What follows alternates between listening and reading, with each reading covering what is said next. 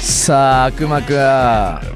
お待たせいたしました。皆さんこんばんは。くまです。今日あのカニエ・ウエストの曲でさもう Stronger の曲で登場させるつもりだったんだけど、はい。もちろん Daft Punk のね、はい。えーまあはい。この曲自体が一番初めにかけた、はい。あの Cola Bottle Baby。 Edwin Birdsong の、はい。あの Daft Punk がサンプリング Harder Better Faster Stronger のさらにそのまま下敷きにした曲だからね、はい。乗せに乗せてかぶせてましたねそこ飛ばしていくっていうこと、いやもうあの入りからいつものセンサーとは違う雰囲気で。いやかつこの、なんつうの？あの俺もさジャケット持ってんだけど、はいはいはい。このカニエ・ウェスト・ストロンガー2001年。はぐらい？違ううねもうちょい後か。えっ、と2007年ね。7年か。はい。2001年がだからダフトバンクのハードベッターファーストストロンガーか、はい。でその5年後ぐらいですよ。このジャケットまさに村上隆さんがやってたけどクマがジャケットなんですよ。いやまあカニエ・ウエストのメインキャラクターもねクマも。俺今日あのかぶってくるかと思ったもんこの曲で登場なって言ったいやいやまあね欲しいんですけどやっぱり手に入んないグッズの一つじゃないですか？あのクマかぶってこの曲でいやー。もうジャラジャラつけてとひ今日登場してくれると思ったけど。そうですね。ジャラジャラつけられるまでセンサーで活躍したいと思い意ますよ。外にただ遅く来ただけだったね。すいません。ちょっとさまざまなあのイマジネーションとエモーショナルな気持ちで間に合いませんでした。あのーまあ今夜ははいくまくんからのはい。持ち込み企画ということで、これねすごいいいなと思いますけどブラックヒストリーマンスについてね、はい。お話ししたいなと思いますがじゃあくまくんかはいはい。らぜひね、えーはい。ご紹介の方お願いします。そう今日はちょっと僕から持ち込み企画としてブラックヒストリーマンスについて、あの話していければなっていうふうに思ってて、まあ、皆さん聞いていただいてる方はご存知だと思うんですけど、はい僕は結構もともとまあエリカ・バドゥであったりとかニーナ・シモンであったりとか黒人ミュが作ったミュージック、まあ、黒人って言っていいのかよくわかんないんですけど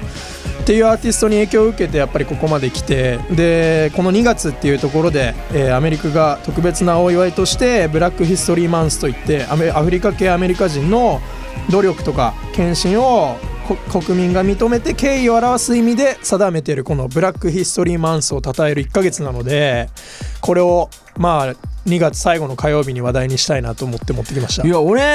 あのーだ具体的にさその、はいブラックヒストリーマンスってはどんなことをやってんのかって、その2月にあるっていうのは知ってたけど具体的なことを教えてよどういうことを今までやってんの？そうですねあのー正直僕も今まあその該当しているアメリカ人ではないですしうん一、人のまうんあ一日本人としてうん。この話題に触れようかなって思って持ってきているんですけども、はいはい。あの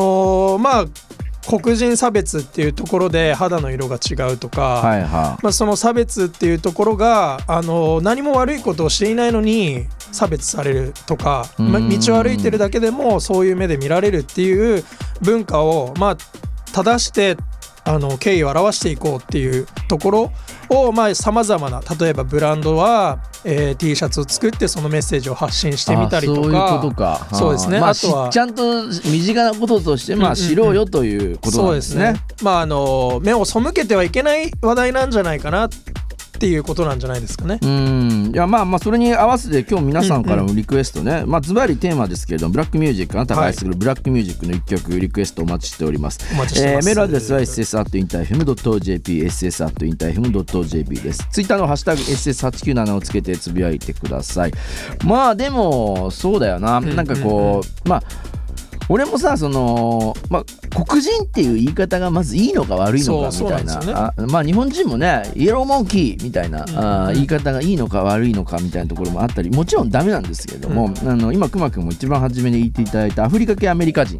はいというね、まあ、言い方アメリカではあーした方がいいとかも、まあ、そういう話もあるかと思うんですけれども、まあ、センサーでは難しい問題はさておきそうですよ。えーそのブラックミュージックに対しての、なんていうのセンサーなりのリスペクトを込めて、はい。今夜はあーダフトパンクにもかけながらお送りしていけたらなというふうに思っておりますが。始まりはもうまさにリスペクトとうんうん。ダフトパンクが影響を受けてたブラックミュージックっていうところを